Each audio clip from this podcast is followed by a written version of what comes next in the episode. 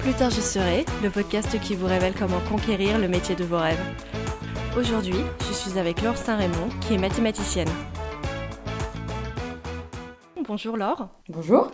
Euh, Laure Saint-Raymond, vous êtes mathématicienne. Vous êtes née en 1975 à Paris. Vous avez 46 ans et vous êtes membre de l'Académie des sciences depuis 2013. Euh, lors de votre euh, entrée à l'Académie, vous aviez alors 38 ans, ce qui faisait de vous la Benjamine de l'institution. Je ne sais pas si c'est toujours le cas d'ailleurs. Euh, non, j'ai une collègue mathématicienne aussi qui est plus jeune que moi. Bon, bonne nouvelle. Euh, alors, j'espère que vous m'en voudrez pas d'essayer, en tout cas, de synthétiser assez grossièrement votre champ de recherche pour ceux qui nous écoutent. Mais en fait, pour faire très simple, euh, vous vous intéressez au problème de changement d'échelle. Comment une toute petite chose, une, vague dans la mer, par exemple, va influencer un, écoulement à beaucoup plus grande échelle, ou alors comment même des, le mouvement de toutes petites molécules de gaz vont influer, par exemple, sur, sur l'air contenu dans une pièce entière. C'est ça. C'est un bon résumé. Euh, alors avant d'en arriver là, euh, on pourrait imaginer que la voie des mathématiques était toute tracée pour vous avec des facilités pour les sciences et des parents eux-mêmes enseignants en mathématiques. Pourtant, euh, la perspective des mathématiques comme carrière professionnelle vous est venue un peu sur le tard et, presque par hasard en fait. Est-ce que vous pouvez nous expliquer? Bah, En fait, je pense qu'il y a quelque chose qui est, qui est important à dire. C'est que le métier de mathématicien, ce qu'on fait comme maths, ça ressemble pas du tout à ce qu'on fait quand on est au lycée ou encore moins à l'école primaire. Et je pense qu'en fait, on a une, une, une idée très fausse euh, de cette discipline hein, comme quelque chose d'un peu ennuyeux, répétitif, euh, avec des règles euh, qui enferment. Et en fait, moi, j'ai découvert finalement que c'est au contraire, c'était c'était une discipline à la fois très créative et qui, ouvrait vraiment des, des, portes sur des, des choses euh, grandes, ouvertes. J'ai commencé à toucher ça du doigt pour en classe préparatoire et puis après euh, beaucoup plus quand je suis rentrée à l'école normale. Donc euh, déjà tard, en fait, j'avais déjà opté pour les sciences, peut-être plus par, effectivement, par, par facilité, parce que c'était une des disciplines qui me demandaient probablement moins d'efforts que, que d'autres. Euh, mais, mais, voilà, je, pense que c'est important euh, que des jeunes notamment qui peut-être se, se, posent la question des sciences en général, des maths mais des sciences en général, ne se laissent pas enfermer par euh, l'idée qu'ils peuvent en avoir par les, les cours de lycée. Moi j'aime bien, bien dire ça, c'est, c'est comme si on pensait que lire un livre, hein, c'était juste être capable de déchiffrer les mots en, en sachant que B et A ça fait bas. Euh, donc on connaît les règles de base, mais ça, ça dit pas du tout, de ce, enfin ça, ça donne pas du tout la sensation que donne la lecture d'un livre. Et je pense que pour les maths c'est pareil, c'est-à-dire que pendant très longtemps, et en fait tout le lycée, donc finalement les gens ont, peu d'idées de ce que c'est que cette discipline. Mhm. Euh, on apprend juste euh, les règles de base, comment, c'est un espèce de jeu, donc il y a, y a c'est une espèce de règles du jeu, et jamais on joue en fait. Donc, euh, donc voilà, je, voudrais juste que les gens se, se sentent pas enfermés par cette euh, conception. On, entend souvent quand on discute avec des gens dans la rue, euh, ah moi j'adorais les maths ou oh, moi je détestais les maths. C'est toujours une, réaction très très entière. Et, et je pense qu'en fait la plupart des gens passent juste à côté de ce que c'est. Mais justement, j'aime beaucoup cette analogie que vous faites avec la lecture. Vous l'aviez déjà faite dans plusieurs interviews.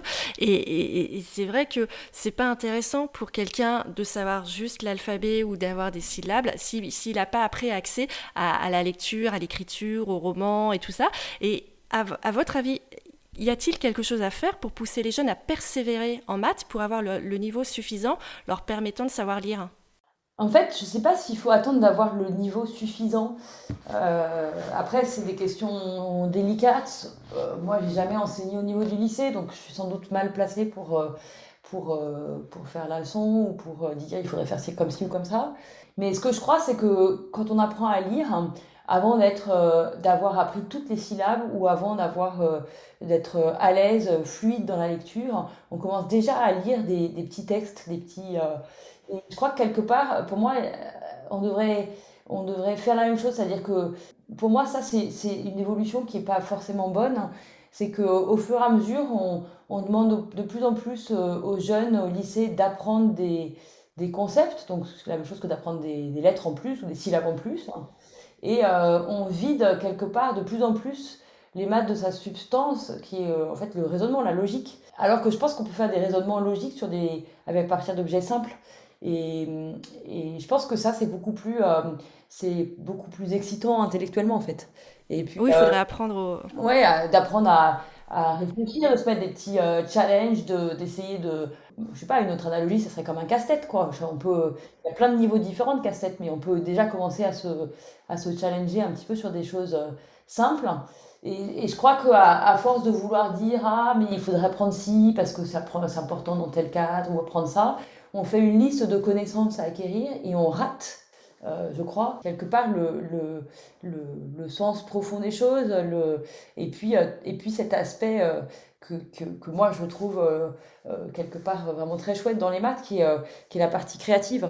En fait, ah, c'est un langage, les maths, et ça permet de dire plein de choses qu'on ne pourrait pas dire autrement, parce que c'est un langage qui est très qui est à la fois très abstrait, donc c'est ça qui le rend difficilement accessible, mais qui est aussi très universel. Et donc on, peut-être qu'on en reparlera plus tard dans l'interview, mais c'est une discipline qui peut se retrouver au croisement de plein d'autres disciplines, euh, à la fois scientifiques, mais aussi euh, de, de, de, sciences sociales. Enfin, voilà, c'est un, langage, je pense, qui, permet euh, ce, qu'on appelle dans notre jargon de, de, faire des modèles, hein. mais voilà, d'attraper avec une, un même formalisme, plein de réalités différentes. Et ça, je crois qu'on on, rate un petit peu cette, cette dimension de finalement d'être capable de s'exprimer, hein, que c'est vraiment une façon de s'exprimer. Ça, je crois qu'on passe vraiment à côté dans tout ce qui est proposé dans l'enseignement secondaire, donc euh, essentiellement dans tout ce qui est proposé au, public hors euh, de gens qui vont devenir euh, scientifiques de leur métier ou même peut-être même mathématiciens de leur métier. Donc voilà, je, je trouve que, que peut-être on pourrait essayer de réfléchir un petit peu plus, et il y a des gens qui le font, hein, euh, euh, il y a beaucoup d'initiatives de, pour, essayer de partager des, maths un euh, un petit peu plus excitantes au niveau de l'école primaire ou du collège ou du lycée. Pour, en revenir justement à la créativité dont vous parlez, effectivement, vous insistez beaucoup dans toutes vos interviews sur le fait que les maths sont, un art quelque part. Il y a une réelle esthétique au langage mathématique. Et vous jouez aussi du violoncelle depuis que vous êtes toute jeune et toujours aujourd'hui. Vous ajoutez que la créativité est une composante très très importante au métier de mathématicienne. Vous dites que la musique est bien plus qu'un loisir pour vous, ça fait partie de votre vie et c'est une forme d'expression. Alors pour avoir la créativité nécessaire à votre métier de mathématicienne, pensez-vous que la connaissance d'autres matières comme la physique ou même la musique soit la clé? Alors je ne veux pas dire la clé parce que je pense que chacun, euh, ce qui se passe dans la tête de quelqu'un euh, dans, le moment où, où il crée, où il s'exprime, euh, je pense que c'est très individu dépendant, donc je pense que c'est difficile de faire des généralités. Après, ce qui est clair, c'est que, comme j'ai dit, les, maths, pour moi, c'est un langage euh, qui est assez abstrait. Et, la physique est pour moi une grande source d'inspiration, de représentation en fait des objets euh, mathématiques. Enfin, je veux dire, à chaque concept, j'ai euh, dans ma tête plein de représentations. Et, pour moi, la, source de la créativité, c'est quelque part, c'est justement tout ce qu'on on ne dit pas quelque part, mais qu'on a dans notre tête. Enfin, je viens de dire, il y a une partie que, qu'on ne partage pas et peut-être qu'on a du mal à formaliser plus. Enfin, c'est, c'est, mais euh, voilà, c'est, c'est toute cette somme de représentations différentes aussi d'un même objet qu'on a dans notre tête qui permettent au bout d'un moment de, de faire des ponts, de, de comprendre, de, de, lier des choses qui peut-être n'avaient pas de, de, lien évident. Voilà, pour moi, c'est, c'est ça aussi, cette espèce de petit... Euh, cette espèce de petit défi qui me fait avancer. Quoi. C'est de comment est-ce qu'on on réconcilie des choses qui, euh, qui a priori, euh, euh, voilà, en, maths, il y, a des, y a des grands paradoxes, il y a des, idées qui dérangent, qui, qui, font bouger un peu les lignes. Pour moi, tout ça, c'est de l'ordre de, de la créativité. Et, et, ce qui est aussi de l'ordre de la créativité, c'est qu'on on, on voit aussi que pour un, un, même résultat, une même preuve, même un même objet, des personnes différentes auront des représentations différentes, des façons différentes d'y arriver. Et quelque part, c'est aussi ça que je trouve très chouette dans, dans ce métier, euh, c'est euh, de confronter justement ces différentes représentations et finalement de s'enrichir de, de celles des autres. Donc euh, oui, pour moi, c'est aussi, aussi quelque chose que je retrouve dans la musique quand on joue dans un orchestre. C'est-à-dire que chacun vient avec son instrument mais, et sa sensibilité, et c'est la somme de toutes ces, de tous ces timbres différents, de toutes ces sensibilités différentes qui produit un résultat. Alors c'est un petit peu différent, en tout cas moi je ne vois pas les maths dans le registre de l'émotion, mais par contre dans le registre de la créativité oui. Et est-ce, est-ce que vous avez un processus créatif un petit peu défini ou euh, comment vous faites en fait pour être créative? Est-ce que c'est quelque chose que vous avez en vous? Est-ce que c'est quelque chose que vous travaillez? Et si vous le travaillez, comment vous le travaillez? C'est une analyse, une prospection qui est difficile à faire. Pour moi, clairement, quelque chose qui fait avancer, c'est de confronter euh, mon point de vue avec celui de d'autres. Donc déjà, la première chose, c'est d'essayer de, formuler ce qu'on a dans sa tête, parce qu'on a des représentations dans sa tête, et d'essayer de, le dire hein, pour expliquer à d'autres. Ça, en fait, c'est un processus de maturation qui est hyper important, en fait. Parce qu'on on part de quelque chose qui est un petit peu sans forme et on lui donne une forme. Donc ça, ça c'est quelque chose qui se travaille, qui, se, qui prend du temps, d'essayer de, de, de, transformer des intuitions des, des, représentations mentales en quelque chose qui soit, qui, qui soit concret, qu'on puisse expliquer à d'autres, qu'on puisse écrire sur un tableau, qu'on puisse euh, partager. Donc ça, ça c'est un travail euh, plus euh, personnel. Et puis après, il y a le, le, travail inverse qui est quand quelqu'un d'autre m'explique ce qu'il a dans sa tête, et ce qui n'est pas toujours au début, quand on, les gens expliquent, c'est pas forcément très clair ou très transparent. C'est essayer de, de, comprendre le chemin de leur pensée, le, les représentations qu'ils peuvent avoir. On peut faire plein de dessins aussi en maths pour essayer de, de faire émerger ces idées. Et, et, et, je pense que de mettre tout ça ensemble, oui, ça fait, ça, ça c'est quelque chose qui, qui fait avancer. Après, il y a des intuitions, des idées, on ne sait pas trop bien d'où elles viennent en fait. Après, je pense que il y a plein de choses qu'on peut faire pour entretenir cette, euh, ces idées, euh, de lire beaucoup, de, de voir ce que d'autres font. Et après, savoir comment une, idée émerge, ça, je, ne sais pas. Peut-être que peut-être que des gens qui euh, travaillent dans les neurosciences seraient capables de dire plus. Moi, je sais pas. Je, ne sais pas analyser ça. Et par contre, ce que je sais analyser, c'est le chemin qu'il y a entre une intuition et le fait de la formaliser. Et ça, je pense que c'est du travail, parfois euh, pas assez, euh, pas suffisamment bien, quelque part par les chercheurs. On voit des gens qui veulent écrire trop vite. Et du coup, il ne faut pas cet effort de bien formaliser les choses, de les rendre vraiment accessibles à d'autres, alors que d'abord c'est important parce que c'est important de quand on, avance de d'en faire profiter les autres, sinon faire de la recherche pour soi tout seul c'est pas très intéressant. Et puis euh, c'est important aussi parce que c'est comme ça qu'on que nos idées avancent en fait, de, de faire l'effort toujours de les formaliser plus, de les formaliser mieux, de les partager. Pour moi, ça, ça c'est un processus qui est très important et qui fait partie, euh, mais de la même façon qu'un, j'imagine qu'un peintre euh, euh, commence par faire un croquis qui, qui serait mon idée de départ, un truc qui a encore pas vraiment de forme, etc. Et après, passer, j'imagine, des, des, heures à refaire des tout petits détails, des tout petites choses, et, et, quelque part, le, le, le, fait que la différence entre un tableau moyen et un tableau vraiment réussi, c'est ces petits détails, quoi. Pour moi, ce cheminement de la pensée, il est très important. Et celui-là, je, je sais mieux l'analyser, je sais mieux le, le, contrôler, le travailler. Donc, je pense qu'il y a à la fois une partie, je dirais, qui est euh, des gens qui sont plus doués, plus créatifs que d'autres, enfin, qui ont plus d'idées, plus de, plus de, qui s'autorisent aussi plus de liberté à faire des. Je pense que ça, c'est une autre chose peut-être sur laquelle il faudrait insister, c'est que pour aller vers des métiers qui sont créatifs, et même en sciences où on pourrait se dire euh, finalement la la règle numéro un en science, c'est d'être hyper rigoureux, de faire des choses euh, hyper, euh, hyper cadrées, avec des règles hyper, euh, hyper bien fixées depuis le départ. Je pense qu'il faut s'autoriser à, à dire plein de trucs, et en particulier plein de trucs qui sont faux, faire plein d'erreurs. Je pense que voilà, il faut, faut pas se censurer. Et ça, je pense qu'en France, on a un enseignement qui est, qui est, qui est vraiment mauvais pour ça. C'est qu'il il n'y a rien de pire que de faire une erreur. Alors qu'il vaut mieux faire des erreurs, en apprendre ses erreurs. Euh, bien plus que de se taire. Bah, alors justement, c'est ce que vous dites régulièrement. Vous dites que la recherche nécessite de sortir des sentiers battus et d'essayer plein de choses, même si la, la, plupart, enfin en tout cas certaines, ne vont mener à rien. Estimez-vous que l'échec ou l'absence de résultat est une bonne nouvelle? Parce que ça permet d'écarter une intuition qui ne mène finalement à rien Est-ce qu'échouer, c'est une façon de faire avancer la science?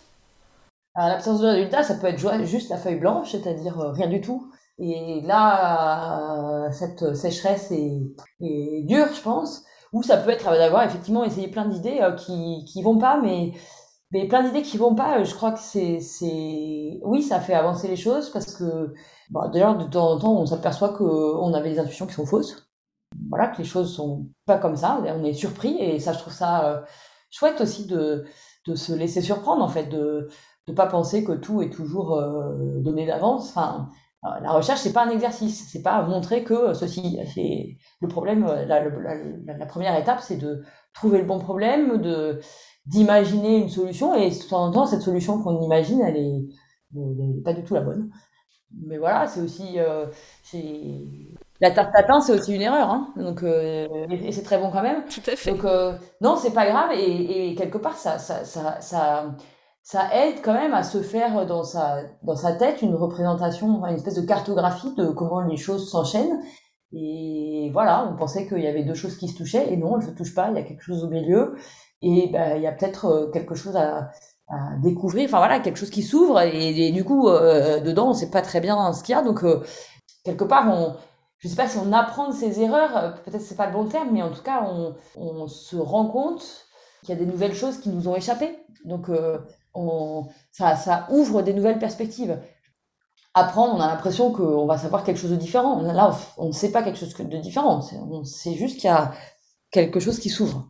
Et la recherche, elle avance, la science en général, la connaissance, elle avance comme ça. C'est-à-dire que on croyait que tout était. Euh, je pense que la physique, à cet égard, est extrêmement. Euh, on voit cette évolution, c'est-à-dire que pendant très longtemps, la physique de Newton, elle permettait d'expliquer tout ce qu'on voyait, et donc on était content avec ça. Et, et voilà, et puis euh, et un jour, il y a quelqu'un qui fait une expérience et qui voit que ça permet ni d'expliquer euh, ce qui se passe à très petite échelle, et on a besoin d'introduire la mécanique quantique, ni ce qui se passe à très grande échelle, et on a besoin d'introduire la relativité, et on progresse comme ça, c'est-à-dire qu'on s'aperçoit que de temps en temps, il y a des petits trous, et quand on gratte dans le trou, finalement, ça ouvre sur quelque chose qui est, qui, qui est immense. C'est pas un petit trou, c'est juste un petit, un, un petite porte d'entrée, mais derrière, c'est et, et, voilà, et je pense que la, la, connaissance, elle progresse comme ça. Et, et donc, c'est finalement, c'est euh, c'est aussi cette, euh, cette euh, idée qu'on se repose pas sur ses lauriers, c'est-à-dire on se repose pas sur quelque chose qui est gravé dans le marbre euh, forever, et puis là, on, là, on est tranquille.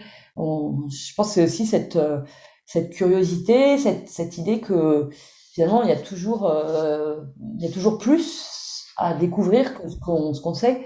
Et ça, je pense que c'est aussi une attitude une attitude saine dans la vie, en fait, de ne pas penser que, euh, que les choses sont bordées une fois pour toutes. Alors, mais pour, en arriver à ces conclusions, vous l'avez dit, ça, prend du temps. Et, euh, et je me, enfin, vous avez fait en 2018 un discours à l'Académie des sciences sur la science dont vous rêvez. Et dans ce discours, vous avez un petit peu reproché à la communauté scientifique de souvent vouloir aller trop vite. Vous l'avez dit, publier un peu vite, publier trop régulièrement. Et euh, dans ce discours, vous citez le passage d'un article euh, de 2001 de David Pedarfar et William Schwartz, que, que je trouve très juste aussi, euh, où ils disent La découverte est facilitée par une attitude sans précipitation. Il faut résister à la tentation de conclure rapidement et chercher activement les déviations, inconsistances et bizarreries. Souvent, parmi ces anomalies peuvent se cacher des indices qui peuvent défier le mode de pensée prédominant et les explications conventionnelles.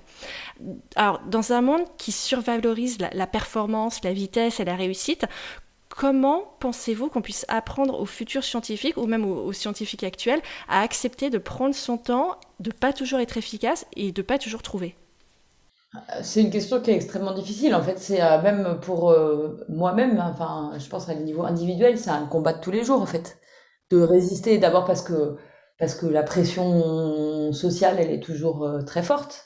Et on, voilà, on, disait tout à l'heure, il y a des choses qui nous, qui nous formatent. Et je pense que cette, cette pression sociale à être efficace, à, à justifier finalement sa, sa, sa, sa place, son euh, en France, on est pour la plupart fonctionnaires de l'État, donc à justifier euh, son existence, euh, l'intérêt de voilà. Donc il y a, quand même il y a quand même cette pression très forte qui nous pousse à, aller assez vite et à montrer tout le temps que oui, qu'on produit des choses. Je dirais même moi, alors que j'ai déjà quelque part, je, j'espère pas de progression de carrière ou de choses comme ça. Je, vois bien que, que, que ça demande de résister tout le temps en fait. C'est pas c'est pas que une fois je me suis dit ah ben je, vais sortir de cette de cette façon de faire. C'est tout le temps. Euh, donc ça c'est la première chose, il y a cette pression. Ensuite il y a il y a autre chose que que je ressens fortement sur des des projets euh, j'ai des, des, projets à très long terme que je partage avec des collaborateurs euh, et pour certains projets ça fait plusieurs années que ça dure voilà, il y a des choses, on a l'impression d'avoir trouvé, euh, qu'on a rédigé, que, que voilà, c'était écrit déjà il y, a, il y, a, deux ans ou un an et demi. Et puis là, on reçoit les, les, les épreuves du papier, c'est-à-dire on a écrit un article, il a été euh, relu par d'autres, euh, vérifié, etc. Et puis on nous demande de faire des petites corrections. Puis quand on commence à faire des petites corrections, on s'aperçoit que là on aurait pu être plus clair, que là on aurait pu faire mieux, que et, puis ça rouvre plein d'autres questions et, et c'est sans fin. Puis c'est vrai qu'il y a des jours où on se dit mais juste j'en ai marre j'aimerais rien faire quoi. Donc il y a aussi cette pression personnelle en fait de se dire euh, mais est-ce que de temps en temps euh, je peux je, je, peux avoir un peu la tranquillité quelque part d'esprit de me dire que ça c'est fini. Et ça c'est une autre pression. C'est pas une pression sociale c'est une pression euh, individuelle de se dire bah quand même ça c'est un projet. Je suis arrivée au bout. Ça veut pas dire que je suis arrivée au, au, bout de tout mais voilà il y a quelque chose qui est et c'est vrai que le fait que toujours ça titille, que ça tire encore, qu'on se dise ah mais là on pourrait faire mieux, là Là, je vois que dans cette direction, il y aurait plein d'autres choses à faire et, on s'est arrêté trop tôt. Euh, ça, c'est euh, c'est usant psychologiquement en fait. C'est une deuxième raison, je dirais, euh, qui fait que c'est un petit combat quelque part de de, de s'inscrire dans le temps long. Après, comment est-ce qu'on fait pour pour inciter les gens à s'inscrire dans ce temps long? Eh bien, je ne sais pas très bien en fait. En France, pendant longtemps, alors c'est un peu moins le cas, mais on avait l'habitude de d'embaucher des gens très jeunes sur des postes permanents, ce qui leur permettait de se dire bon bah voilà, je suis dans la fleur de l'âge, j'ai plein d'idées, je vais pouvoir prendre des, risques. Et puis bah de toute façon, j'ai un poste, donc euh, si je me plante, bah peut-être que j'aurais perdu deux ans, mais quand même les choses auront quand même avancé. Et puis je reprendrai peut-être le problème plus tard par une autre par un autre bout, et puis ça marchera mieux. Enfin voilà. Et aujourd'hui, c'est vrai que le fait d'avoir de, plus en plus de postes temporaires de recherche pour les notamment pour les jeunes, euh, donc ils font une thèse et puis après on leur demande avant de les embaucher un premier postdoc, parfois un deuxième postdoc, fait qu'en en fait on leur impose un temps court. Et ça, ça, donc je sais pas ce qu'il faut faire pour inciter les gens à travailler sur du temps long, mais je vois bien qu'il y a certaines, certaines euh, mesures qui font qu'on euh, les pousse complètement dans le temps court. Donc voilà, je n'ai pas de solution miracle.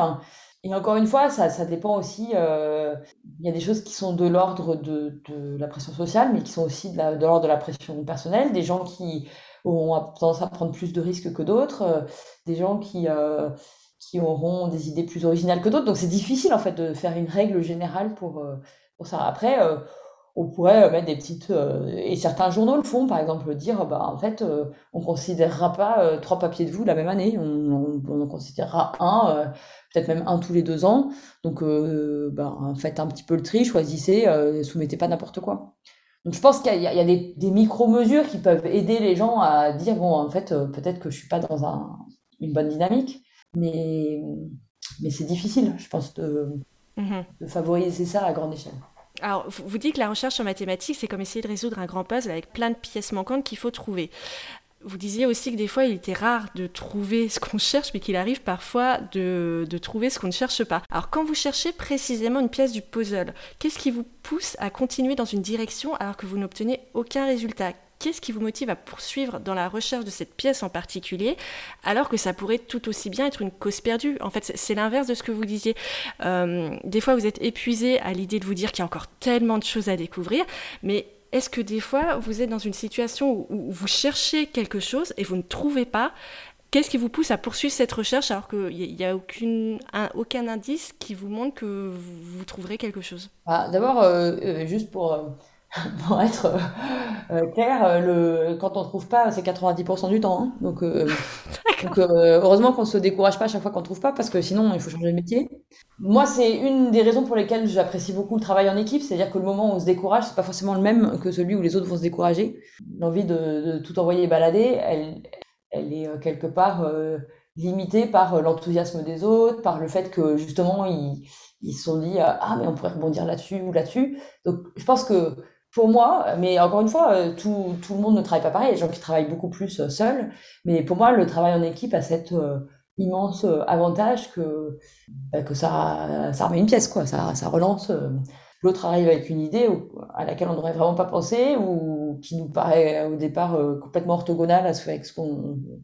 Et puis finalement, en explorant, en explorant cette, ces directions, on, s'aperçoit que ça rejoint peut-être ce qu'on avait fait, mais d'une façon différente. Enfin, voilà, donc c'est difficile d'analyser les choses euh, de façon générale, mais pour moi, vraiment, ce travail d'équipe, il, est euh, plus qu'un encouragement, il, est vraiment euh, essentiel dans cette culture du long terme. Quoi.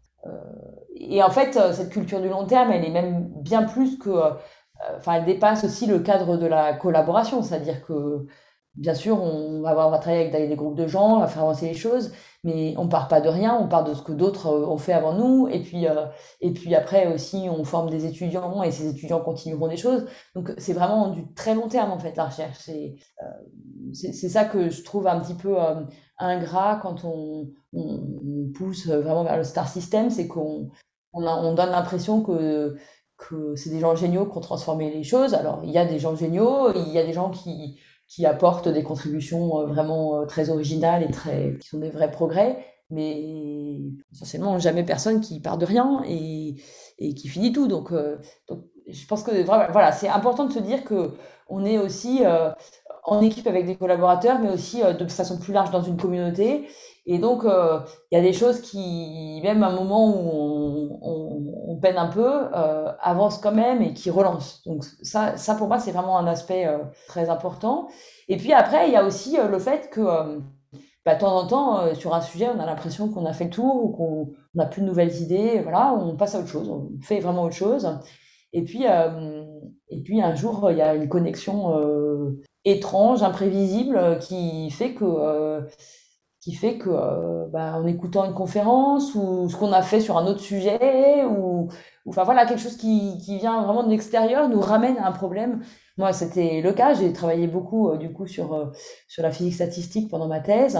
Après, pendant tout un temps, j'ai fait essentiellement de la mécanique des fluides, des, des courants océaniques, des choses comme ça. Et en voulant travailler sur la turbulence pour ces courants océaniques, je suis revenue à de la physique statistique avec plein de nouvelles idées. Et, euh, donc euh, de, revenir plus tard avec, euh, voilà, avec, avec de l'air frais, avec, ça, ça, peut débloquer plein de choses. Ouais, donc en, fait, on n'abandonne jamais vraiment un sujet en recherche. On peut le mettre de côté à, un moment, mais il reste toujours dans un coin de la tête. Et de toute façon, même si, si vous, vous ne le reprenez pas ce sujet, ce sera quelqu'un d'autre qui le reprendra. Oui, ouais, je pense que ça, c'est assez. Oui. C'est pas forcément. Les, les gens reviennent pas forcément. Euh, à leur sujet. Il y a des gens qui, qui décident vraiment de prendre un, un, virage et puis qui qui reviennent pas. Il y a des gens qui qui élargissent de plus en plus leur cercle, mais sans jamais vraiment complètement quitter euh, leur euh, leur port d'origine, donc ils reviennent régulièrement. Il y a voilà, il y a des gens qui restent dans un sujet hyper précis euh, toute leur vie, donc tous les cas de figure sont possibles. Mais moi, je trouve ça très sain euh, d'aller faire des petites excursions et de revenir sur un problème en fait parce qu'on revient avec un état d'esprit qui est différent et, je crois que ça c'est comme j'ai dit hein, c'est pour moi le, la recherche c'est c'est une histoire de créativité et donc euh, plus on a plus on importe de, de, l'air frais plus on s'ouvre l'esprit plus on moins quelque part on est bloqué enfermé dans une façon de penser qui peut-être euh, nous enferme.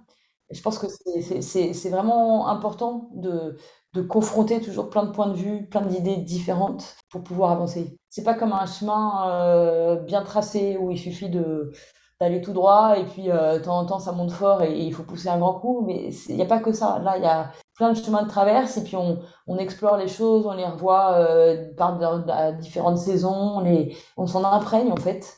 Et, et c'est comme ça qu'on avance. C'est assez différent en fait comme euh, je pense représentation de de la façon dont les idées émergent oui, tout à fait. Et vous l'avez déjà beaucoup dit et vous le dites toujours que on avance aussi beaucoup plus vite avec un, travail collectif.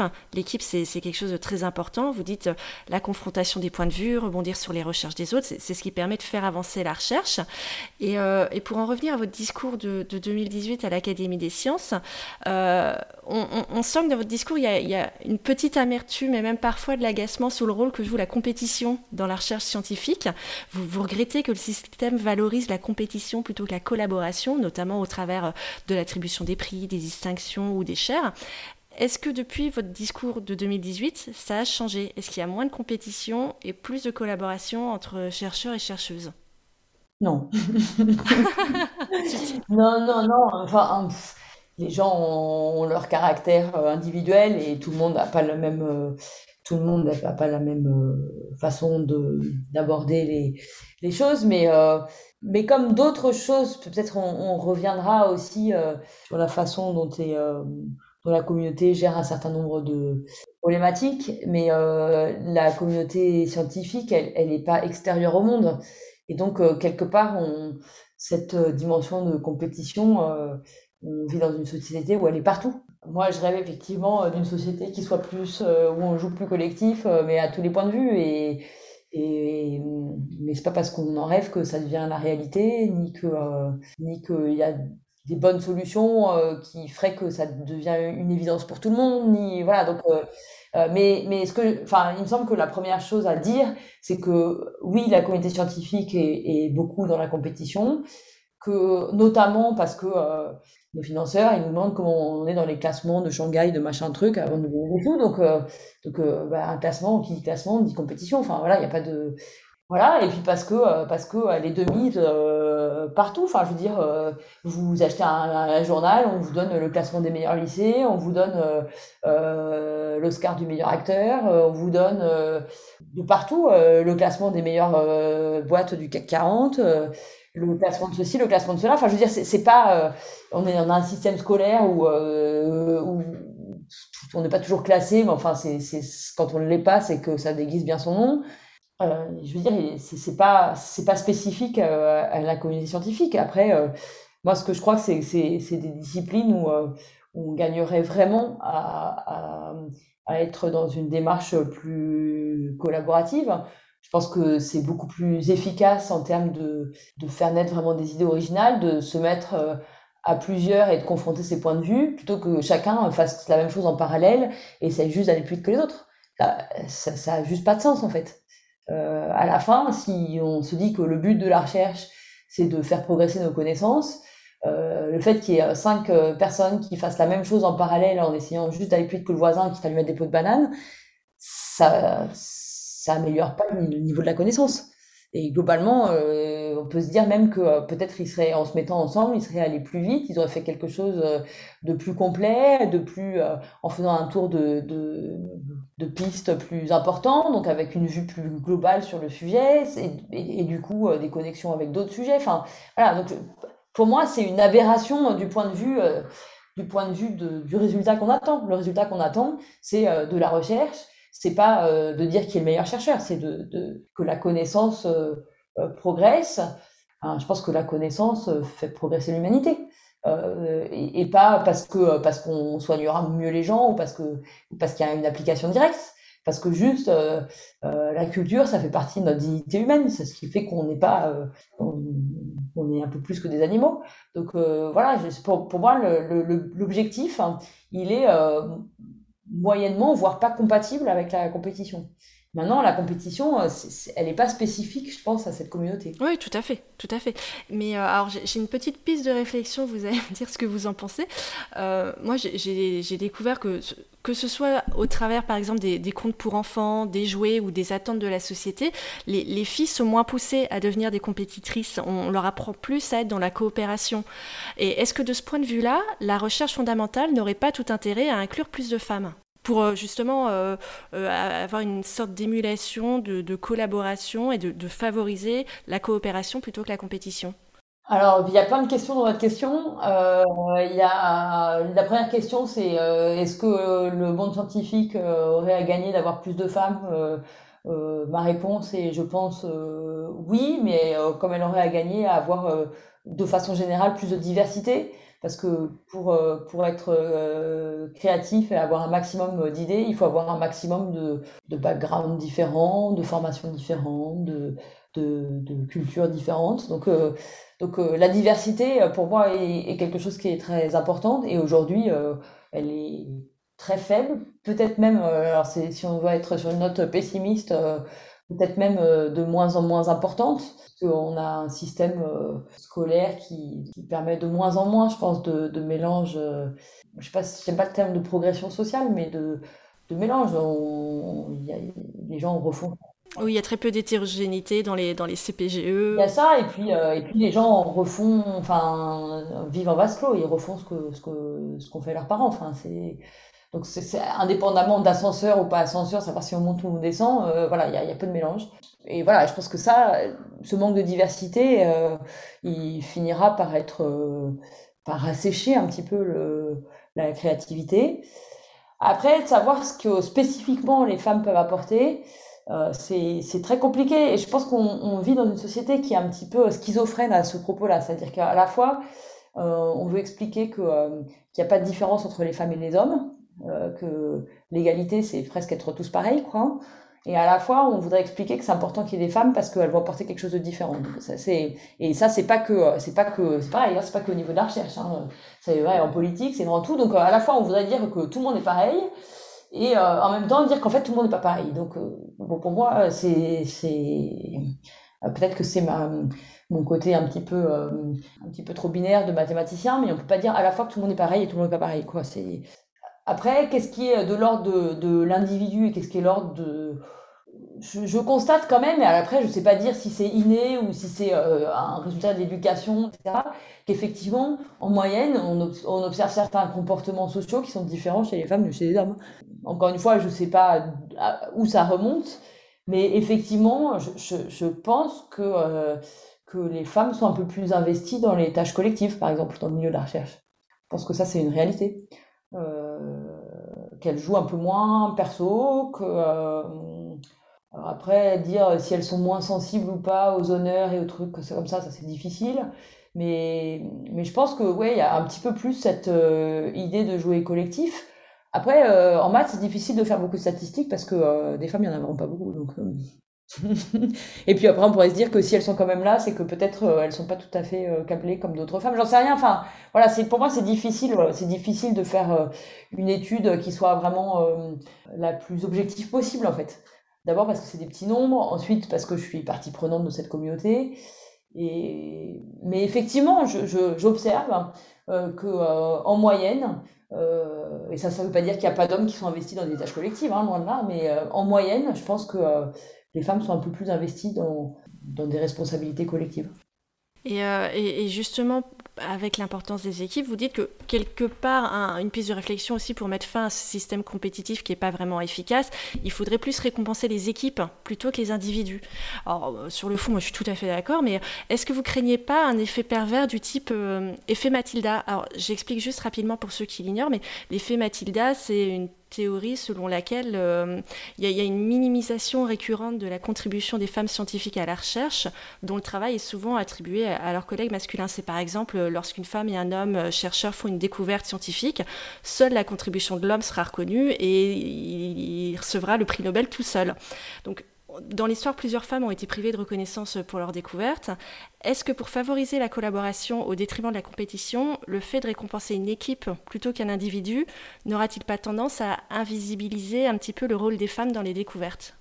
Bah, pour moi, récompenser une équipe, c'est pas c'est pas faire abstraction que cette équipe elle est composée d'individus et donner une liste d'individus. C'est euh, et donc en particulier euh, de voir qu'elle peut être composée. Euh, typiquement, en fait, euh, cet effet de, de on a récompensé qu'un homme, probablement il n'avait pas rien fait non plus. et ça serait pas passé si on avait récompensé trois personnes ou deux, deux personnes ou quatre personnes et dedans il y aurait une femme. Donc je pense quand même que euh, de récompenser une équipe évite ce, ce type de, de, situation quand même assez injuste où euh, plusieurs personnes collaborent sur un, sur un projet et à la fin, euh, il y en a une à qui on attribue finalement tout, toute la reconnaissance.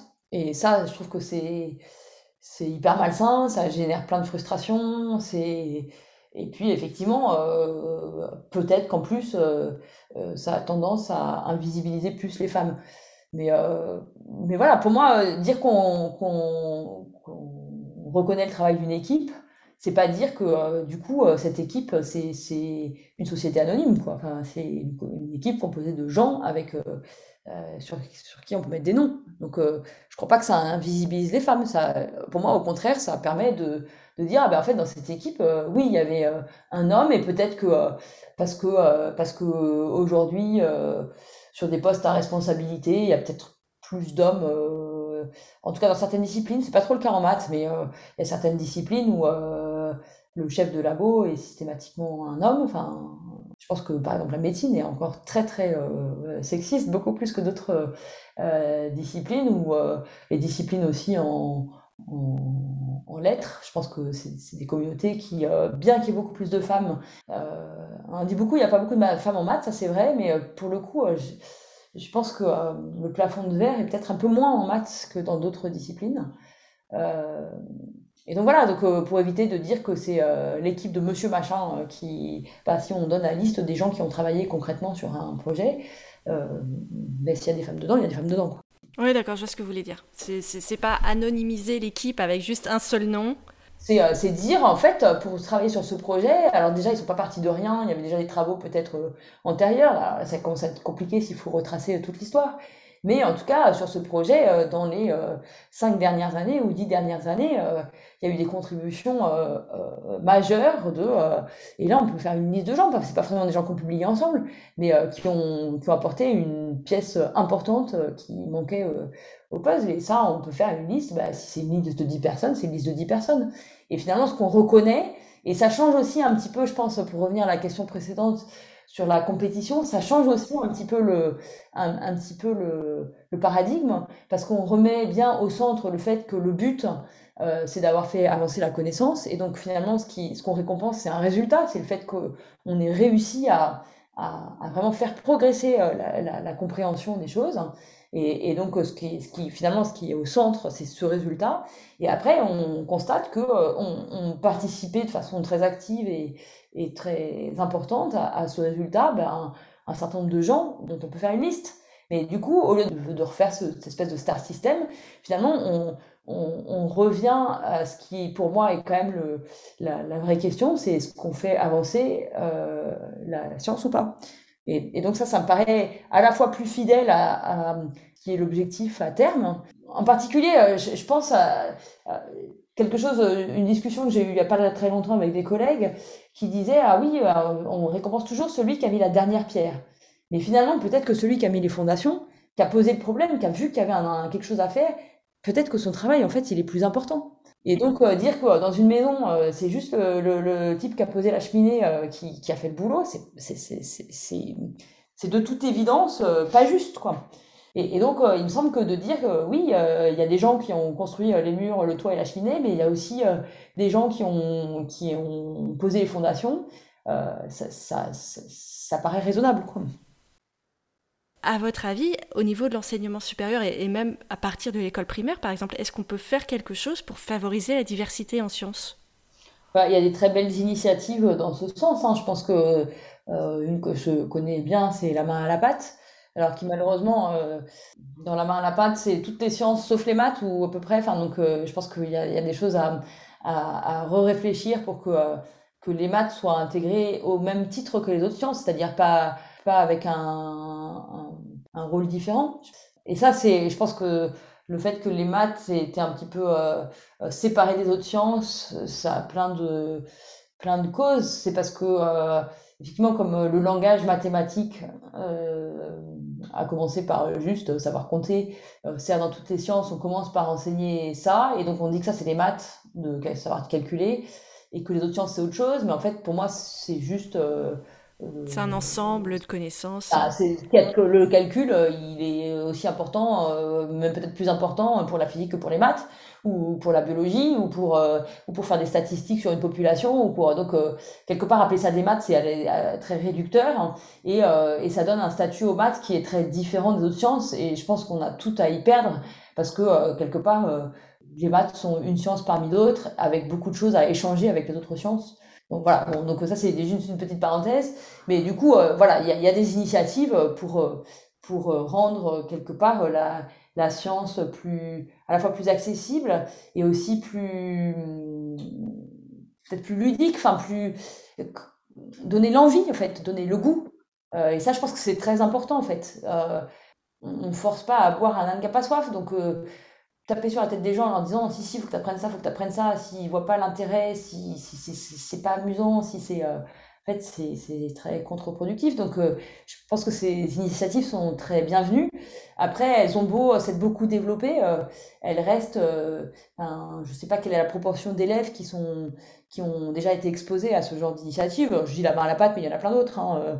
il y a les maths en jean, il y a tout un tas de, petits concours, de petits. De petits donc voilà, tout, un tas d'activités, je dirais un peu en qui sont pas qui sont souvent à l'école ou, en marge de l'école mais mais qui sont pas vraiment l'école. Et donc euh, le concrètement euh, il y a quand même pour moi quelque chose qui est, ennuyeux c'est que du coup euh, c'est que je pense aujourd'hui qu'une minorité d'élèves qui sont exposés à ça et donc quelque part c'est juste ça pallie au fait qu'il y a un dysfonctionnement je pense dans notre système d'éducation parce qu'en fait, tous les élèves devraient être exposés à ça. Je ne vais pas faire des grandes théories sur l'école, d'abord parce que, parce que j'ai pas réfléchi sérieusement, qu'il y a plein, de, y a plein de, de, contraintes, de critères, de, grande diversité de population, une grande diversité de, de, de réalités géographiques, etc. Donc c'est, je pense que c'est une question qui est extrêmement compliquée. Mais quelque part, je trouve que euh, notre école aujourd'hui a, a, a, pas d'ambition en fait, a pas d'ambition pour les enfants. Euh, elle n'a pas l'ambition de, euh, de donner le goût d'apprendre. Parce que apprendre des choses, c'est très bien, mais, mais dans le temps qui est imparti à l'école, on ne peut pas apprendre tout, on peut pas... Et, et... comme vous dites, il faut avoir le, plaisir d'apprendre. Exactement, et je pense que, et je pense que c'est ça qu'on rate en fait. On rate, du coup on apprend par contrainte, on apprend un petit peu, bah, plus, euh, plus euh, les classes vont être nombreuses et plus ça va être compliqué de faire apprendre un petit peu, donc c'est toujours un petit peu moins en fait. Mais quelque part pour moi, si c'était juste un petit peu moins, et, et euh, mais qu'on avait gardé cette... si on était capable de transmettre ce goût, cette, cette envie, enfin, je pense que en fait, c'est pas grave si on n'apprend pas tout à l'école. Il y, a, plein d'autres façons d'apprendre en fait que, que l'école.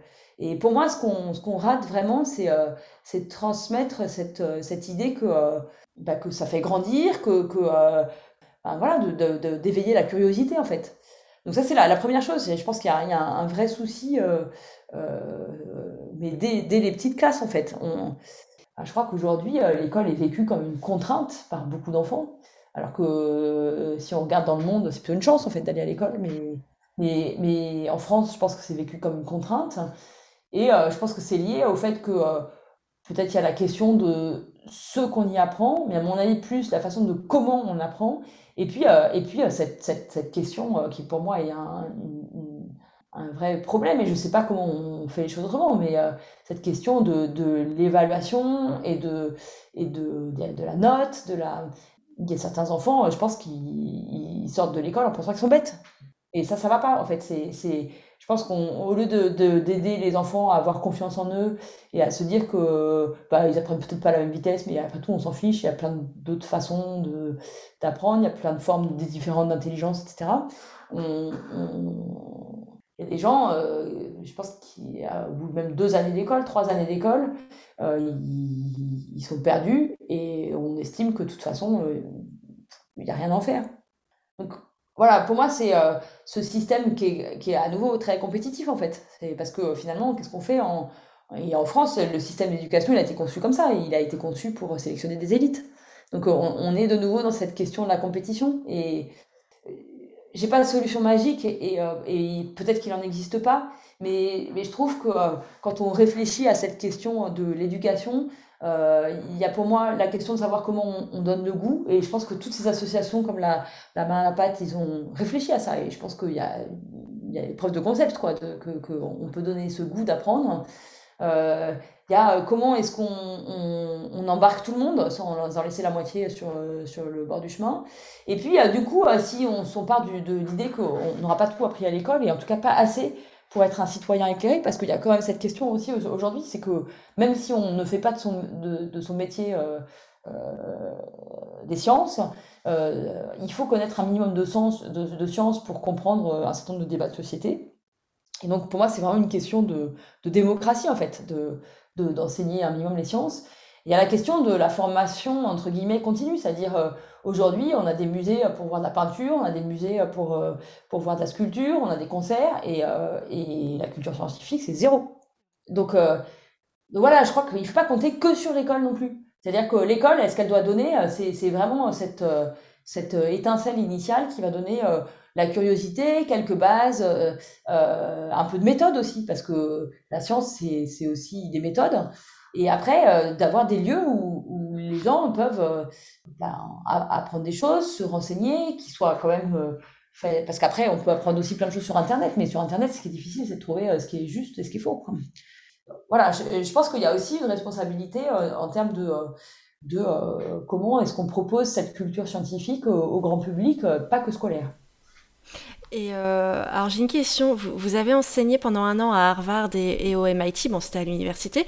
Est-ce que les anglo-saxons, en tout cas les Américains, ont une manière différente d'enseigner les, maths et plus largement les sciences? Est-ce qu'on peut leur prendre des méthodes d'enseignement euh, pour, pour intéresser plus d'enfants euh, aux sciences? Bon, à l'université, c'est difficile à, à, dire. Après, quand j'étais là-bas, mes enfants ils étaient à l'école aux États-Unis. Alors, je ne suis pas une partisane à 200% de l'école aux États-Unis, mais je trouve qu'il y a des choses intéressantes. Euh, alors, l'enseignement des maths, c'est plutôt la cata, honnêtement. Donc, euh, mais sur l'enseignement des autres sciences, euh, parce que l'enseignement des maths est très répétitif. Ils, sont beaucoup dans.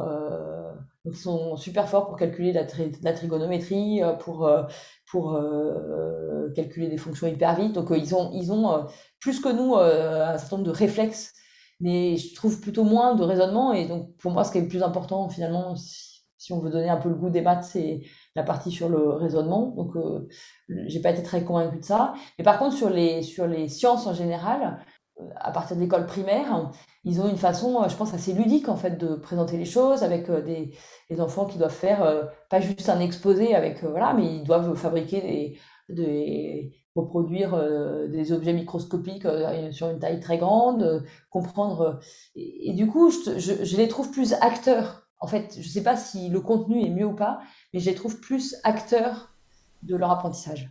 Et ça, et ça pour moi, ça c'est quelque chose qui est, qui est important. Donc, encore une fois, pour que ça se, se, passe bien, et je suis pas sûre que ce soit, c'était le cas dans l'école euh, où étaient nos enfants, mais c'est sans doute pas le cas dans toutes les écoles américaines. Donc euh, voilà, je, je, veux pas euh, dire qu'un système est mieux que l'autre, mais je trouve que cette idée que l'enfant est acteur de son apprentissage est, vraiment intéressante, mais intéressante que si cet, cet, apprentissage il est encadré.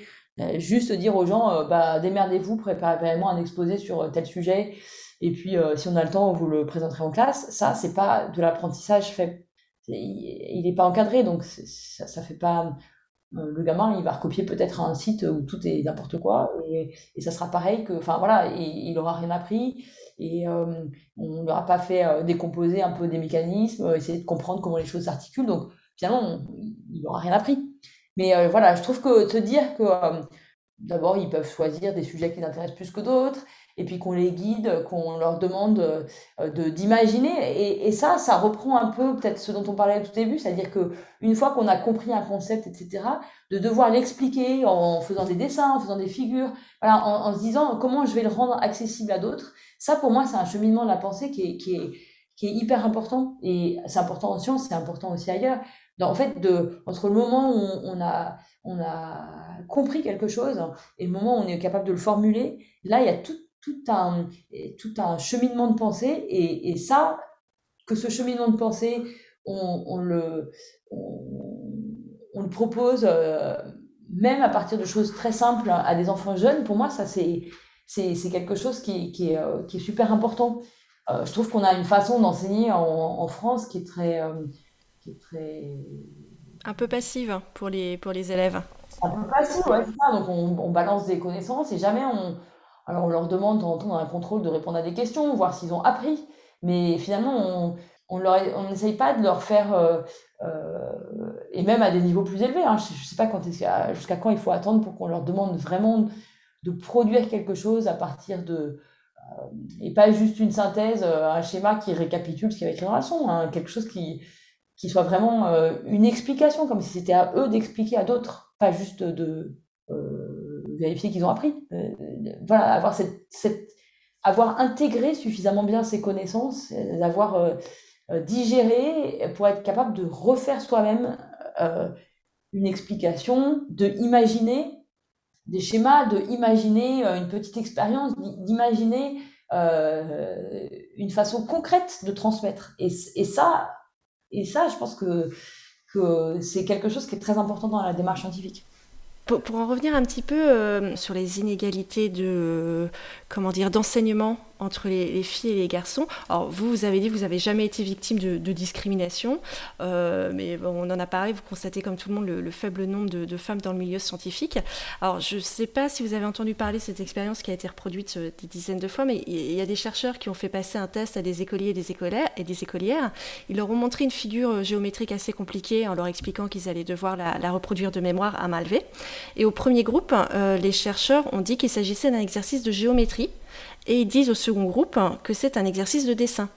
Résultat, lorsqu'on dit aux enfants que c'est un exercice de géométrie, les filles réussissent moins bien que les garçons, mais lorsqu'on présente ça comme un exercice de dessin, les filles obtiennent de meilleurs résultats que les garçons, alors que le test euh, est, le même dans les deux cas c'est ce que les, chercheurs ont, appelé euh, la, menace du stéréotype. Et, vous, vous avez cité des statistiques dans une interview selon lesquelles, euh, je ne connaissais pas, mais ça me paru effarant, 60 euh, à 70% des Européens pensent que les femmes ne sont pas capables de faire des sciences. Alors, selon vous, est-ce que les femmes sont naturellement moins fortes en sciences que les garçons, ou est-ce que c'est l'effet de la menace du stéréotype? Alors déjà, juste pour euh, cette, euh, cette enquête-là, et c'est une enquête qui a été faite, euh, je pense, assez sérieusement par L'Oréal. L'Oréal a une fondation qui, qui essaye de vraiment encourager les, les filles à faire des sciences, et donc ces chiffres viennent de là. De ce que je sais, il n'y a, y a aucune, aucune observation physiologique qui permettrait de dire que les les femmes en général ont moins d'aptitude euh, à faire des sciences. Hein, je ne crois pas qu'il y ait aucune étude qui montre quelque chose de, ce type-là. Donc euh, si quelque part, si c'est pas euh, physiologique, c'est probablement effectivement que c'est quelque chose qui est appris. Alors comment est-ce que c'est appris Je pense que c'est aussi assez clair que c'est pas quelque chose qui est énoncé, qu'on dit on n'apprend pas à l'école que euh, si on est une fille, alors on ne pourra pas faire de la science. Donc, euh, euh, ça veut dire que effectivement, c'est tout un tas de petits biais, de, de choses inconscientes en fait, et sans doute de, de représentation de après, ce qui est très étonnant, c'est qu'il me semble que l'expérience dont vous parlez, elle est faite sur des enfants qui sont déjà, qui sont encore assez petits en fait. Hein, oui, tout à fait. En, fait, elle a été dupliquée. C'est soit c'est des, écoliers, donc des, élèves en CE2, euh, CM1, et euh, elle a été faite aussi au milieu des années 90 avec des, étudiants euh, en mathématiques à l'université, où là c'est un vrai exercice de mathématiques assez compliqué, mais où les chercheurs disent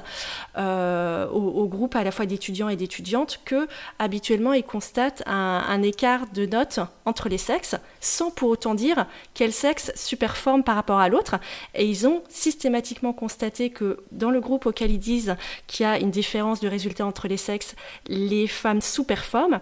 Et dans le groupe dans lequel ils ne disent rien, juste ils, donnent l'exercice à faire, les femmes réussissent aussi bien que les garçons. Donc en fait, c'est une expérience qui, se, qui se, dont, les résultats se, se, se voient, peu importe l'âge des, des enfants, enfin des, des mathématiciens. Oui, alors après, que, ça puisse se voir sur des étudiants et on se dit, bah, en fait, euh, euh, finalement, de façon euh, inconsciente, on a fini par leur bourrer le crâne que. on, voit très bien le genre de discours qui pourrait un peu sous-tendre ça, c'est-à-dire que au lycée, on dit que les filles sont très scolaires, qu'elles travaillent bien, qu'elles, que du coup elles ont des bons résultats, et, donc sous-entendu, même si on le dit pas, elles, elles, arrivent bien parce qu'elles ont elles ont bien travaillé, pas parce qu'elles sont voilà. Et puis euh, un garçon dit toujours qu'il peut mieux faire. Donc on voit bien le type de discours qui pourrait euh, laisser entendre que euh, en fait les filles elles ont atteint le maximum de ce qu'elles étaient capables de faire et les garçons c'est juste parce qu'ils n'ont pas travaillé mais que eux ils sont capables de faire beaucoup mieux. Donc ça c'est un discours, je dirais évidemment hyper simpliste, mais mais on comprend bien dans la face quelque part comment comment ça ça pourrait au bout d'un moment changer le rapport à la confiance en soi entre les filles et les garçons. moi j'ai constaté, hein, fait passer un certain nombre d'années des concours d'entrée aux grandes écoles à l'oral. alors même s'il n'y a pas beaucoup de filles, donc c'est toujours difficile de, faire beaucoup de statistiques, mais de façon générale, les garçons, ils vont beaucoup plus au bluff. Euh, voilà, ils se disent qu'ils n'ont pas grand-chose à perdre, que, que voilà, même s'ils savent pas, euh, ils, ils, essayent de montrer qu'ils savent. Euh, les filles, tant qu'elles savent pas, elles écrivent rien. Donc, je pense qu'il y a, y a clairement un différentiel de, confiance en soi quand on arrive au niveau des études supérieures. Mais après, moi, là où cette étude me, pose plus question, c'est quand on l'a fait à l'école primaire. Parce que euh, je sais qu'il y a beaucoup de choses qu'on apprend dans la toute petite enfance, mais c'est vrai que j'ai du mal à voir euh, euh, qu'est-ce qui fait que. quels sont les points de référence des enfants pour penser, quand on rentre en CP ou en CE1, que, que les sciences, c'est fait pour les garçons et pas pour les filles? J'ai du mal à croire que. Enfin, je sais pas, peut-être que je suis naïve, mais euh, dans les familles, euh, je sais pas s'il y a un enfant qui rentre en CP, on lui a déjà parlé de ce qu'il va faire plus tard. Alors les gamins, ils peut-être dit euh, qu'il va être pompier ou je sais pas quoi, mais parce que le camion est passé en faisant du bruit dans la rue, mais enfin, j'ai du mal à croire qu'on leur dise déjà avant 6 ans que la science c'est pas pour les c'est pas pour les filles. Donc je, je sais pas. Pour moi, il y a quelque chose qui est très étonnant en fait dans cette dans cette étude. Peut-être peut-être parce que c'est pareil, à 6 ans, euh, quels sont les enfants qui ont vraiment beaucoup de représentation de, de, de, scientifiques? Parce qu'on pourrait dire, ah oui, mais c'est aussi parce que euh, quand on fait une liste de scientifiques, euh, on, va, on va penser à Pasteur, à Newton, à Einstein, et qui sont que des garçons. Et, et donc, de, de fait, les filles voient que c'est pas fait pour elles. Mais à 6 ans, enfin, c'est quoi la proportion d'enfants qui a entendu parler de d'Einstein, de, Pasteur et, euh, et, de Newton, je sais pas. Donc pour moi, c'est vraiment très, très. Je ne sais pas très bien comment il faut interpréter ça. Alors, effectivement, je pense qu'il y a un vrai problème de modèle où, où les, petites filles n'ont aucun modèle auquel s'identifier, à part Marie Curie. Euh, bon, mais bon, c'est plus très actuel. Et euh, je, pense qu'en fait, c'est pas tant une question de discours, à mon avis, c'est beaucoup plus pernicieux que ça. Je pense que c'est lié, euh, par exemple, aux, livres pour enfants, ou dans les livres pour enfants, les personnages féminins sont toujours, bah, bah, comme vous dites, assez calmes, très scolaire, assis à table à dessiner, pendant que c'est les garçons qui vont faire des expériences, ou, même dans les, dans les dessins animés, c'est souvent les petits garçons qui sont représentés. Alors c'est très simpliste aussi, mais c'est les petits garçons qui sont représentés avec des lunettes, par exemple, et qui sont euh, en train de, démonter le, moteur, euh, enfin, ou de démonter le pédalier de leur vélo, ou de tenter des expériences. Et je pense qu'en fait, c'est vraiment tout un, faisceau d'éléments, euh, des, des, micros-événements. En fait, c'est l'accumulation de ces micros-événements qui, font que les, petites filles, et même dans les publicités ou en entendant le discours des parents, euh, où on dit que les filles savent pas s'orienter euh, dans l'espace, etc., je pense que les enfants l'entendent quand même et l'intériorisent. Et à mon avis, c'est là le gros problème, c'est que on ne peut pas, peut pas maîtriser tous ces micros-événements sur le cours d'une enfance c'est sûr. Après, euh, euh, on parle des dessins animés, mais euh, j'avais un collègue, je me souviens, qui, qui disait que il était allé dans une conférence justement sur les biais de genre et, et que ils avaient essayé d'analyser quelle était la proportion de films où on montre des que des où on voit au moins une scène avec deux femmes qui discutent d'un sujet qui est autre que leurs enfants ou, ou, ou, le square. Pas une femme et un homme, hein, deux femmes. Et en fait, la, la je crois que le, résultat est, juste hallucinant. C'est, une proportion qui est moins de 5%. Euh, en fait, euh, je suis d'accord qu'en fait, il y a, plein de. C'est assez subtil parce, que, parce qu'on ne fait pas très attention, en fait. Après, on pourrait regarder aussi euh, les publicités, les, voilà, on pourrait essayer de tout passer au crible. Après, la question, c'est à quoi sont. Ce qui est aussi difficile à analyser, c'est à quoi sont vraiment exposés les enfants petits. Il y a des choses euh, auxquelles ils sont exposés à l'école, mais plein d'autres choses. Et, ça, c'est, je pense que c'est assez difficile à, suivre. Et en, tout cas, ce qui est assez clair, c'est qu'on n'a pas trop, trop la main là-dessus, en fait. À, mon avis, ça serait des, ce serait des mesures, euh, quelque part, euh, pour, la, pour l'équilibre de genre qui seraient beaucoup plus beaucoup plus utile quelque part de d'être capable euh, pas de dire aux gens ce qu'ils doivent faire mais de dire bah regardez dans ce dans ce film euh, il est euh, d'une certaine façon machiste parce que parce que jamais deux femmes sont capables d'avoir une conversation intelligente en fait. Donc quelque part de de, de l'afficher ça serait beaucoup plus utile que de commencer à mettre des, des quotas dans tous les sens. Pour moi le quota c'est la méthode de la pierre en fait pour revenir à, à une situation plus équilibrée je pense qu'effectivement, d'aller euh, essayer de, d'analyser beaucoup plus tous, tous ces biais inconscients et, probablement, euh, probablement, beaucoup plus efficace à long terme. Mmh. Oui, parce que comme vous le dites, en plus, il y a un problème de, de confiance en soi qui en découle. Mmh. Et euh, je, veux juste en revenir au, modèle dont on parlait tout à l'heure. Est-ce que vous, vous, vous, avez eu un modèle féminin auquel vous vous êtes identifié pour, pour tracer votre voie? Je dirais pas que j'ai l'impression d'avoir eu des modèles féminins qui ont particulièrement, en tout cas dans mes choix scientifiques, je dirais pas que ça, ça a beaucoup joué, mais pas plus que des modèles masculins en fait. Ce qui m'a motivé dans cette direction, c'est l'enthousiasme des gens que j'ai rencontrés. Alors les enseignants que j'ai rencontrés à l'école normale supérieure, euh, c'était uniquement des hommes, je crois. Mais je sais pas, sans doute parce que je me suis même pas posé la question en fait de savoir si c'était en face de moi c'était des hommes ou des femmes. Quelque part, ce qui m'intéressait, c'est ce qu'ils racontaient. Euh, et puis l'enthousiasme avec lequel il racontait. Mais après, il y a tellement de choses qui sont inconscientes que c'est très difficile. Mais j'ai pas l'impression que ce soit quelque chose qui met. Euh, euh, parce qu'il y a deux façons de réagir. Il y a des gens qui disent bah, il n'y a pas de femme, moi ça me décourage. Il y en a d'autres qui disent il n'y a pas de femme, bah, je vais y aller parce que je vais leur montrer que c'est possible. Mais pour moi, j'ai pas l'impression qu'à aucun moment ce déséquilibre de genre et vraiment pesé dans, dans mes choix. C'est-à-dire que j'ai choisi cette voie parce que euh, intellectuellement, euh, je la trouvais euh, super motivante, super enthousiasmante. Et j'ai pas le souvenir de voilà que ça, ça, ait joué plus que ça. c'est pareil, j'ai évolué dans des promotions d'élèves où, quand on était 5 filles sur 40, c'était c'était le bout du monde. quoi. Et, mais j'ai pas le souvenir que ça m'ait pesé plus que ça en fait. Mais pour moi, il y avait, euh, et, peut-être il y a toujours en fait, parce que ça m'arrive d'aller à des conférences ou euh, même.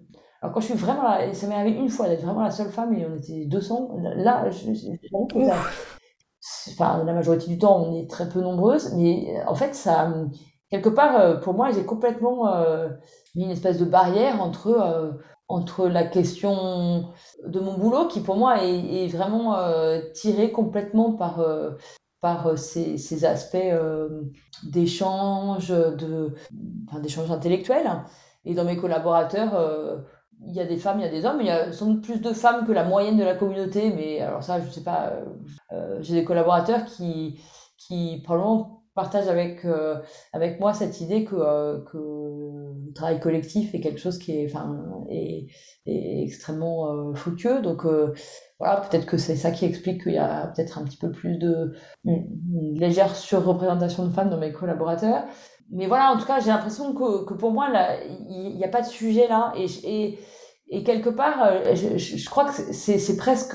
Alors, c'est peut-être un peu prétentieux de dire ça comme ça, mais c'est presque la bonne réaction. C'est-à-dire que et c'est là que, que, je trouve que tendance un peu schizophrène, c'est-à-dire elle n'est pas la question de savoir si c'est des hommes ou des femmes qui la font, c'est euh, que chacun vienne avec sa personnalité différente. Voilà, c'est un critère euh, parmi plein d'autres de ce qui font une personnalité, le fait d'être un homme ou une femme. Et donc voilà, moi ce qui m'intéresse, c'est de voir des gens euh, qui sont qui sont différents, et, mais qui partagent des convictions communes. Oui, c'est ça, c'est la passion des maths qui transcende tout. Exactement. Et du coup, finalement, je, euh, suis sensible à, savoir si en face de moi, j'ai quelqu'un qui, qui, euh, qui va vouloir être dans la compète et qui a les dents qui raclent par terre. Moi, ça, ça me, glace, quoi. Je, je peux juste pas travailler comme ça. Mais par contre, après, euh, que la personne qui est en face de moi, si elle a envie de, si on est, je dirais, maths compatible dans la façon de, de réfléchir, etc., que ce soit, soit un homme ou une femme, en fait, j'ai pas l'impression que ce soit une dimension qui rentre en jeu en fait. Pour moi, c'est deux choses qui sont orthogonales en fait. Et justement, pour en revenir à la, passion des maths, vos travaux vous ont valu de, nombreuses reconnaissances euh, internationales. Tous ces prix vous ont été décernés par, pour vos découvertes et vos avancées. Qu'est-ce qui fait que c'est vous qui avez fait ces découvertes? Qu'est-ce que vous aviez de plus? De, de, la chance, du génie? Mais je le redis, je les ai pas faites toutes seules. Il n'y a, essentiellement aucun de ces travaux que j'ai fait seul. Il y en a un petit peu, mais et du coup, enfin, j'insiste toujours beaucoup. Je, quelque part, je trouve ça injuste d'avoir reçu un certain nombre de ces prix seul. J'aurais, j'aurais été beaucoup plus à l'aise. J'aurais préféré que qu'on les reçoive en équipe. j'ai toute une première partie de ma carrière où je travaillais sur sur euh, le, lien entre les modèles statistiques et les modèles de. Et euh, il y a une partie de ces travaux, une partie importante de ces travaux que j'ai fait avec mon ancien directeur de thèse. Euh, et j'aurais trouvé ça normal qu'on on reçoive un certain nombre de ces prix à deux. Et aujourd'hui, ça fait, je sais pas, ça fait 5 ans, 6 ans que je travaille avec une petite bande de quatre là. et c'est pareil, j'aurais trouvé ça beaucoup plus juste euh, que ces prix, on les reçoit à plusieurs. Après, je pense que c'est que j'ai reçu parce que j'étais dans l'intersection des deux. Pour moi, et j'ai toujours tenu beaucoup à le faire, c'est que dans les citations, au moins de ces prix, euh, les noms de mes collaborateurs apparaissent. J'ai pas fait ça toute seule.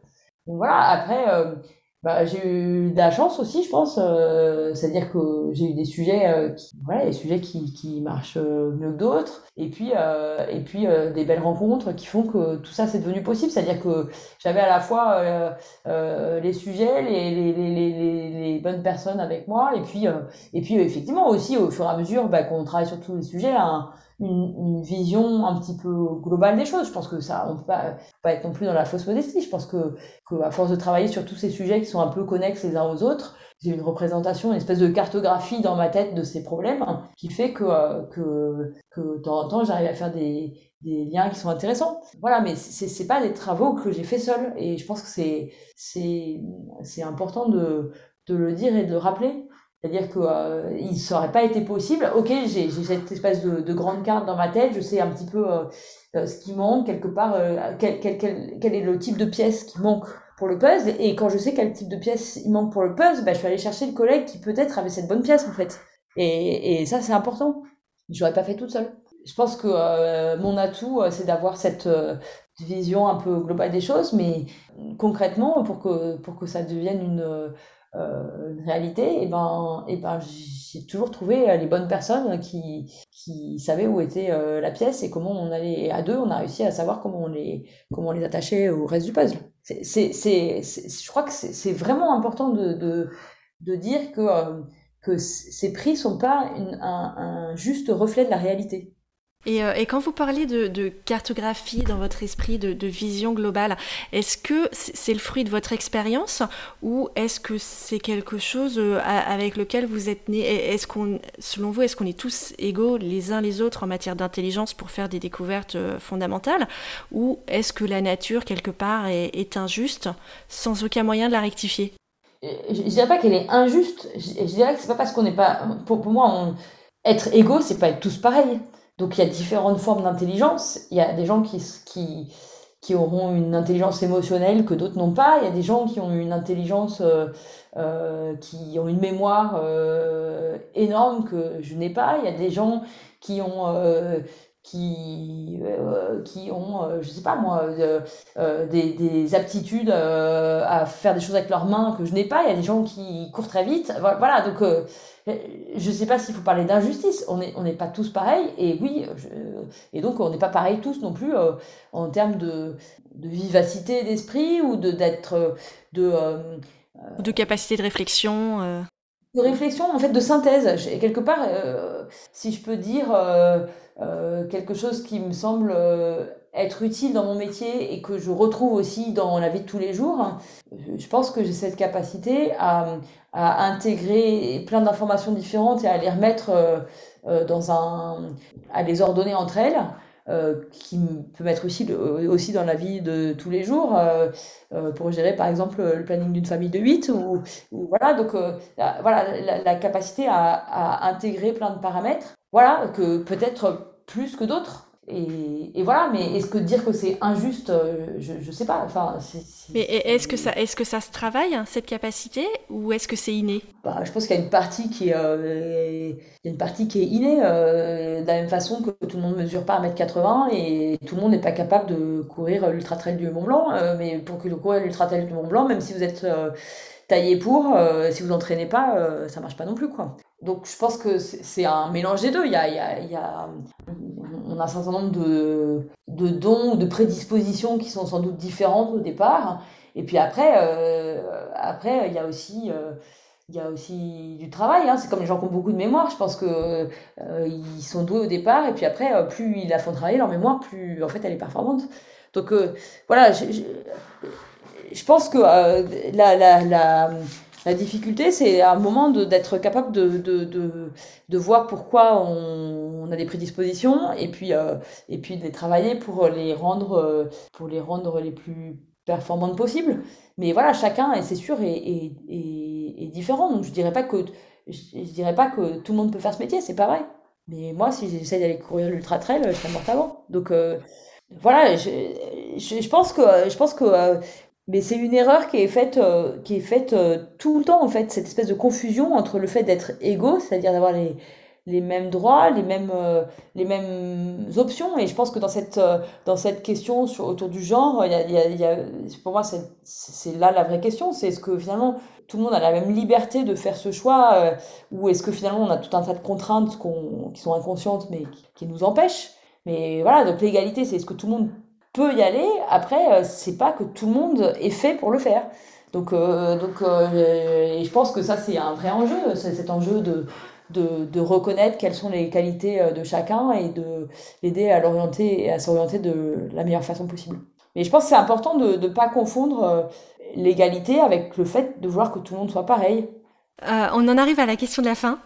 Euh, alors, je vais vous prendre un petit peu au, dépourvu. Euh, est-ce qu'il y a quelqu'un que vous voudriez voir interviewer dans un prochain épisode du podcast dont, vous voudriez entendre les réponses sur, je sais pas, les vertus d'échec ou la persévérance ou le travail en équipe, enfin tout, ce dont on vient de discuter? Je pense que, je pense que sur, cette, question de, des dons versus le travail et versus je trouve que euh, les musiciens sont des gens qui sont intéressants aussi en fait. Parce que parce qu'il y a ce mélange euh, que je trouve euh, fascinant de de à la fois de facilité clairement. Enfin les, les, plus grands musiciens on, voit que les choses sont faciles. En tout cas donnent cette impression. D'aller chercher au fond de soi en même temps ce qui une expression une originalité. Enfin voilà de d'affirmer à la fois une personnalité très forte et, pour réconcilier ces deux choses-là, euh, du travail. Donc, euh, je, sais pas, je trouve que euh, si je comprends bien un petit peu l'idée le, l'idée de ces podcasts, c'est de dire finalement comment est-ce que, comment est-ce que je peux me réaliser le plus pleinement. Et donc, pour moi, il y a, y a, vraiment cette question de, de mélanger ces trois éléments qui sont ce que je suis, c'est-à-dire comment j'ai des grands doigts, des petits doigts, euh, j'ai, euh, euh, je suis grand, petit, je, je, réfléchis vite ou pas. Enfin voilà, et donc il y a, y, a, y a, des données du problème qui sont, qui sont, qui sont, oui, qui sont immuables. Qui sont quoi, voilà. Donc ça c'est, il y a ce qu'on a, les aspirations profondes qu'on a, et je trouve que quelque part être, être artiste, c'est vraiment être capable de faire remonter ses aspirations et de les exprimer très fortement. Et puis, euh, il y a la question de, bah, pour mettre tout ça, euh, pour euh, faire un résultat qui soit, qui soit un produit fini, il y a, y, a, y a, beaucoup de travail. Et je trouve que les musiciens ont aussi quelque chose à nous dire beaucoup, je pense, de cette direction, de comment, comment on grandit finalement dans, dans toutes ces dimensions-là. Euh, eh bien, écoutez, on en a fini. Merci beaucoup, Laure Raymond. Je vous en prie et bonne continuation. Merci, c'est gentil. Au revoir. Au revoir.